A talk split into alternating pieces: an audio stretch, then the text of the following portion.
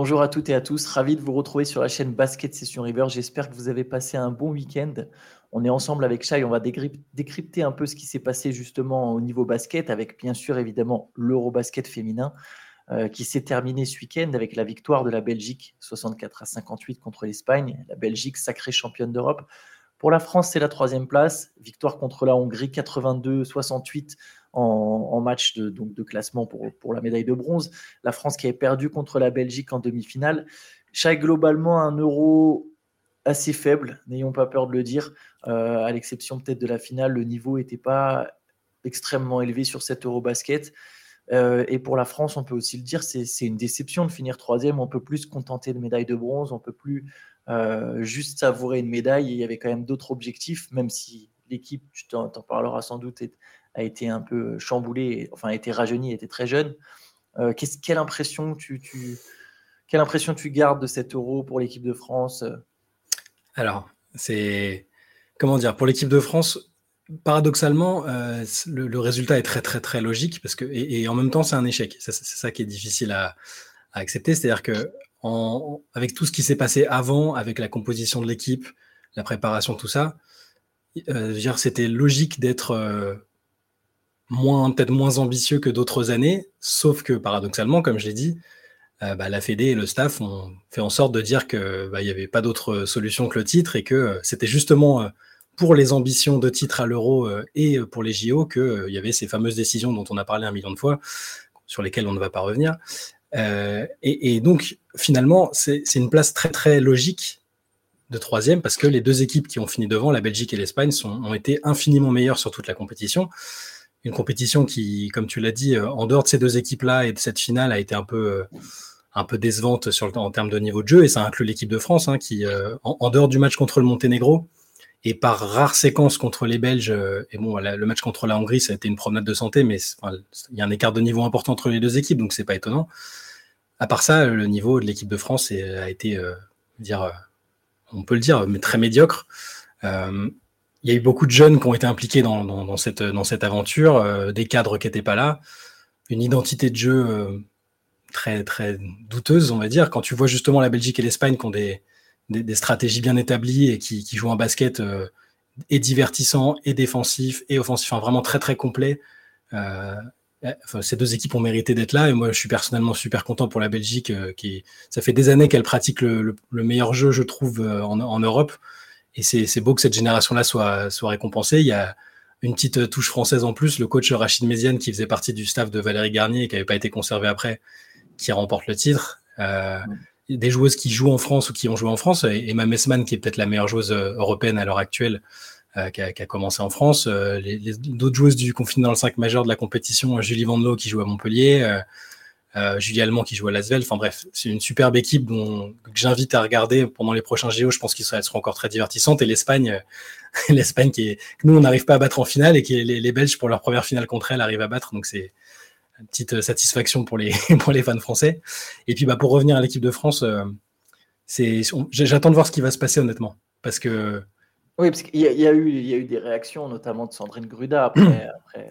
C'est ça, au micro de Marie Patrux, euh, micro de Marie Patrux, qui, qui elle, elle, disait clairement que tout le monde devait se remettre en question, y compris le sélectionneur. En gros, que les, tactiquement, ça n'avait pas été fantastique. Et ça, de toute façon, en regardant les matchs, euh, je veux dire, il y a eu des, des, errements de tous les côtés. Les filles savaient pas forcément au niveau des, des attaques. Quand tu vois justement jouer la Belgique, l'Espagne et même d'autres équipes, euh, tu as l'impression que c'est de l'improvisation en équipe de France. Finalement, que c'est un peu euh, elles sont confrontées à, à, des choses euh, qui sont pas préparées et euh, ça, forcément ça se voit sur le terrain. Sandrine Gruda a dit que tout le monde devait faire mieux, sélectionneur y compris, et tu sentais qu'elle se retenait même un petit peu, qu'elle voulait en dire plus que, que, que ça. Donc avant l'Euro, le staff de l'équipe de France, Jean-Aimé Toupane, Céline Dumer, ont, ont dit qu'ils allaient assumer. Mais alors de quelle manière? Parce que tu es médaille de bronze. Échec, tu parles de titre et tu termines troisième. C'est ça, sauf qu'ils ont déjà commencé, la narration a déjà commencé euh, sur le. Bah oui, on perd contre le futur vainqueur. Euh, on, une médaille, c'est, enfin, ça se jette pas, ça se refuse pas. C'est quand même une bonne performance, etc. Puis après, il y a les blessés. C'est bon, c'est vrai. Iliana Rupert se blesse en cours de compétition, mais c'est bon, c'est une, une, joueuse importante, mais c'est une jeune joueuse. C'est pas sur elle que repose toute la compétition. Et je vais même aller plus loin. Je suis pas certain qu'avec Marine Johannes, qu'avec Gabby Williams, avec Yana Rupert pas blessé, je suis pas certain qu'on batte les deux équipes qui sont arrivées en finale. Après, c'est C'est ce que j'allais te demander. J'allais te demander est-ce que tu penses qu'au complet il y avait la place? Parce qu'au final, la défaite en demi, euh, alors il faut, faut pas se fier évidemment au, score, mais mm. eh, eh, ça se termine sur 4 points, 67-63, euh, même si la Belgique était devant. Euh, tu dis quelque part, il y a, ça passe pas si loin. Tu dis il y a potentiellement la place mm. de, en fait, bah. d'aller au moins en finale. Il y, a la place parce que sur le terrain, il y a quand même des joueuses, euh, on a des joueuses d'un niveau très élevé qui ont l'expérience de ces rendez-vous-là. Et, les Belges ont fini le match complètement cramé alors qu'elles ont mené de 10 points pendant tout le match euh, minimum. Donc, euh, si par séquence, les Bleus, elles ont encore des. Enfin, c'est des joueuses d'un très très haut niveau qui ont fait des finales, qui ont gagné des. Enfin, donc, c'est pas illogique d'être pas trop loin au score. C'est juste que l'impression laissée, il n'y a pas de maîtrise et il n'y a pas de style de jeu très défini, c'est tout en fait. Donc oui, il y avait la place, mais je, pense quand même que quand tu n'as pas de. Ouais, je, reprends ce terme d'identité, quand, quand tu n'as pas les, certitudes qu'ont les autres équipes, enfin, c'est la logique qui est respectée. La troisième place, c'est logique, c'est le niveau de l'équipe de France aujourd'hui avec les, joueuses qu'il y avait là. Et même avec les cadres, je ne sais pas s'il y aurait eu, s'il aurait pu avoir euh, ce qu'il fallait. Certainement, ces individualités sont tellement, enfin, sont énormes. Johannes, Williams, c'est très fort. Et il y a eu d'autres absentes, hein, mais mais bon, voilà, moi, je, je ressors avec ce sentiment-là, sur que je suis absolument pas surpris. Et tu peux regarder tous les gens qui en parlaient, euh, tous ceux qui suivent vraiment à fond, s'attendaient en fait à cette contre-performance. Euh, il y a des choses, tu vois, même sur les cas individuels, euh, des joueuses comme Alexia Chartereau, qui est une super, super importante dans l'équipe, qui joue 15 minutes par-ci, 15 minutes par-là. Quand elle joue, elle, est bonne, elle est impliquée. Et là, enfin, elle, joue très peu. enfin, je veux dire, il y, a plein de choses qui, sont très très curieuses et je me demande maintenant ce qui va se passer. Je n'ai pas l'impression que le staff euh, décide de partir malgré les, injonctions de, début de compétition. il y a les JO qui arrivent. Ouais, c'est ça. C'est ça. Et regarde, le truc, c'est qu'on va dire oui, mais là, elles, ils vont pas, vont pas changer un an des JO, tout ça. Mais les Belges ont changé de coach euh, quoi, deux, deux, trois mois avant la compète. Elles ont gagné le titre. Donc euh, c'est. En fait, c'est dommage que la, France a un réservoir impressionnant en termes de talent. C'est le point positif, ça, la jeunesse. Hein. La jeunesse sur la compète a été, a été, vraiment bien. Les Janelle Salin, euh, bon, Marine Fautoux qui était déjà là, euh, Lélia Lacan, et, même après des filles qui n'étaient pas là pour blessure haute, voilà, il y a du talent. Il y, a un réservoir et un vivier énorme, mais après, tu as raison, il faut trouver cette espèce d'identité, euh, construire autour de ça, et pas juste se dire, bon, bah, on aligne des bonnes joueuses, puis mm. elles vont lire le jeu. Enfin, c'est. T'as l'impression d'être 15 ans en arrière, quoi. Bah, c'est toujours ça. Après, sur la compète précédente, même s'il n'y avait pas une médaille, il y avait des choses positives. On s'était dit, ah, Toupane, euh, qui n'a jamais coaché une équipe féminine, hein, qui avait coaché que des équipes de jeunes euh, chez, chez, les gars, euh, pas, mine de rien, c'est quand même un facteur important. Et, puis parfois, dans la communication, dans toutes ces choses-là, ça se voit. c'est il y, a quelques limites. Et je ne remets pas en cause ses compétences de coach à proprement parler. C'est un bon coach, il a déjà fait des choses intéressantes, mais je, voilà, je, me demande ce qui va se passer. Je n'ai pas l'impression qu'il y ait grand chose qui va se passer parce qu'on est en France et que c'est la Fédé euh, qui est la même depuis des années et que et qu'en plus c'est des, des enfin, un monument qui est installé au poste de GM maintenant, c'est du maire. Qui, ça, ça, va être dur aussi de faire quoi que ce soit, je pense. Donc on peut que souhaiter que tous les cadres reviennent et qu'il y ait une, une union sacrée pour les JO euh, dans quelques, dans quelques mois. Voilà. On, suivra évidemment tout ça. On va, on va passer, euh, on va refermer le chapitre équipe de France, euh, équipe de France féminine. On va, on va retourner un peu sur la NBA. On va parler évidemment de la fin de la free agency et des rumeurs parce que c'est un peu euh, ce qui rythme l'actualité NBA pour le moment. Et notamment du côté de Phoenix, on apprend que DeAndre Ayton normalement devrait rester. je pense que c'est une bonne chose pour les Suns de, conserver Ayton, même si c'est peut-être leur seul, euh, leur seul joueur susceptible de leur ramener euh, deux bons joueurs de rotation dans un trade. Euh, mais voilà, Phoenix se dirigerait a priori vers l'option garder les entrées Ayton et essayer de recruter autour des, des trois monstres que sont Bradley Bill, Kevin Durant et, et Devin Booker. Je cherchais. Et Devin Booker. Qu'est-ce que tu en penses, toi, Shai? Est-ce que tu penses que c'est plutôt une bonne solution? Est-ce qu'il a l'air bah, du coup, tu n'auras pas ton trade avec Indiana euh, que tu, que tu appelais de tes voeux depuis. Euh. mais, euh, je pense qu'Ayton est quand même très fort. quoi. Ça vaut le coup de tenter d'essayer au moins parce qu'il a quand même un profil qui est normalement adapté à. Enfin, qui, qui, est fait pour s'adapter au jeu de ces trois-là. Donc, lui, c'est plus le, quelle est son envie, quelle est sa détermination, c'est toujours la question. Mais à partir du moment où il est sous contrat, ça vaut le coup de démarrer la saison comme ça, quitte à, euh, qui, t'a bougé après. Alors, alors je, fais une pause parce qu'on a une, une, alerte en ce moment. Théo nous prévient. Euh, On va peut-être parler de ça rapidement, mais. Ouais, bah ouais, je pense qu'on peut même bifurquer sur ça. Voilà, Victor Wembanyama qui ne jouera pas la Coupe du Monde. Voilà, la breaking news. Euh. je t'avoue que je suis très surpris. Euh, bon, après, quelque part, il a eu une longue saison. Il a une longue saison qui l'attend. Je pensais vraiment qu'il la jouerait. Parce que je pense que les Spurs lui ont mis aucun. Enfin, là, du coup, on ne sait pas pourquoi il ne la joue pas. on n'a pas cette info-là tout de suite. On, on vient effectivement de la prendre en direct. Mais euh, je ne pense pas que ce soit les Spurs qui lui aient mis un stop. Du coup, c'est peut-être lui qui se dit bon, je vais préparer au mieux ma, ma saison NBA et, mettre le paquet sur, euh, sur la NBA et garder la priorité pour les JO. Mais j'avoue que je pensais vraiment qu'il qu la jouerait. Moi aussi, et puis en plus, tu avais, parié, avais fait un pari sur les prestations de Mbanyama dans la late session. Donc, euh, Exactement. Pari, pari annulé. Pari annulé, au moins, je suis sûr de. Pour, voilà, pour ceux qui n'avaient pas suivi sur Twitch, j'avais parié qu'il terminerait meilleur marqueur de l'équipe de France sur la compétition. Pas de la compète, hein, mais de l'équipe de France. Et du coup, j'avais un maillot de Carl Anthony Town à acheter pour le chat, et si jamais ça n'arrivait pas, donc je suis bien soulagé. Antoine a, fait jouer, Antoine a fait jouer ses réseaux euh, pour que, Victor décide de, participer à la Summer League plutôt qu'au mondial. J'avoue être assez surpris, mais quelque part, voilà, quand on y réfléchit, très longue saison qui vient de terminer, très longue saison, pas seulement sur le terrain, mais aussi en termes d'émotion. Je veux dire, ça, on l'a bien vu d'ailleurs au moment de la draft. Je pense que le moment où il pleure, tout ça, enfin, où il est ému, c'est aussi une manière de relâcher la pression après euh, des mois. Voilà, tu vas à Vegas, tu joues des trucs, tu es attendu, on, c'est constamment au centre de tout. Tu, prépares ça, mais en même temps, tu, joues avec Boulogne-le-Valois, vous allez jusqu'en finale. Euh, là, il y a la Summer League, euh, il a à peine le temps de se reposer, il est sollicité partout pour toutes les interviews. Il a déjà le traitement LeBron James euh, niveau médiatique, sans, sans, avoir joué une seule minute en NBA. il doit préparer son corps. Hmm. Bon, quelque part, ça, ça, a du sens de ne pas jouer cette Coupe du Monde. Visiblement, il, donc il a accordé un, entretien à l'équipe et à Yanonona qui, paraîtra dans la journée, euh, où il explique, euh, enfin, juste les termes pour l'instant, c'est des décisions difficiles mais irrévocables. Donc, euh, c'est effectivement, je pense, pour, pour bien préparer sa première saison et pas arriver cramé. Il sait qu'il a une pression et des attentes gigantesques. Donc, c'est dommage pour, pour nous, pour l'équipe de France, mais bon, c'est, il y aura d'autres rendez-vous. Hein. On sait qu'il sera là longtemps, il n'y a pas de problème. C'est, bon, pour les ambitions, c'est un peu. Voilà.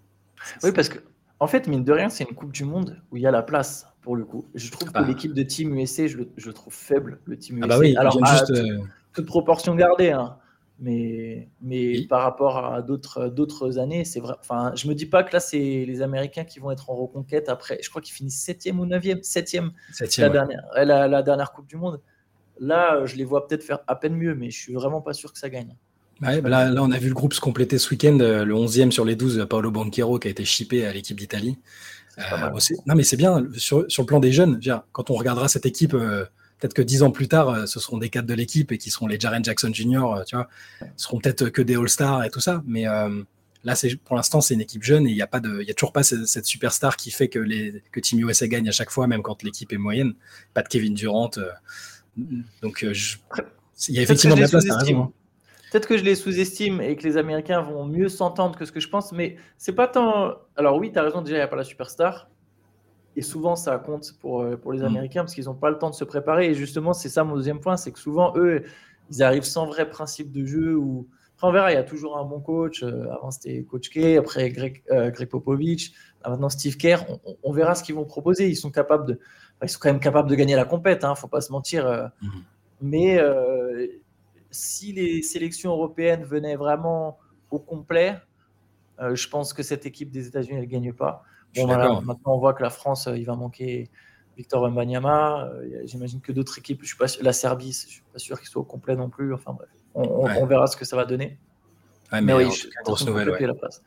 du, coup, du coup, bon, Ayton, on, revient très brièvement sur Ayton. Ayton, du coup, qui ne sera pas transféré. Euh, tu as commencé à parler de l'envie, je te rejoins. Si, c'est ça, en fait, le truc le plus important, c'est est-ce qu'il a la motivation euh, pour, euh, pour, vraiment. Parce qu'il y a un vrai défi du côté de Phoenix. Tu as une équipe armée pour le titre. Euh, mais il va falloir faire des efforts, des sacrifices, et lui encore plus. Maintenant qu'il se retrouve quatrième option, il va devoir être obligé de combler toutes les brèches, il va devoir se concentrer essentiellement sur la défense. Euh, les rebonds, ça doit devenir un aspirateur à rebonds. S'il est prêt à faire ça, j'ose espérer que le staff a quand même sondé un peu Ayton avant de prendre ses décisions de ne pas le transférer. Après, ça peut être aussi une manière de faire grimper sa valeur et sa cote sur le marché. Il bah, faut, voir pourquoi il était mécontent, en fait, c'est ça le truc. Est-ce qu'il était mécontent parce qu'il n'était pas assez exposé ou alimenté en attaque? Ou est-ce que c'était juste d'ordre relationnel avec Monty Williams? Auquel cas, peut-être que Frank Vogel va remédier à ça, qu'il y a un nouveau gros joueur qui arrive.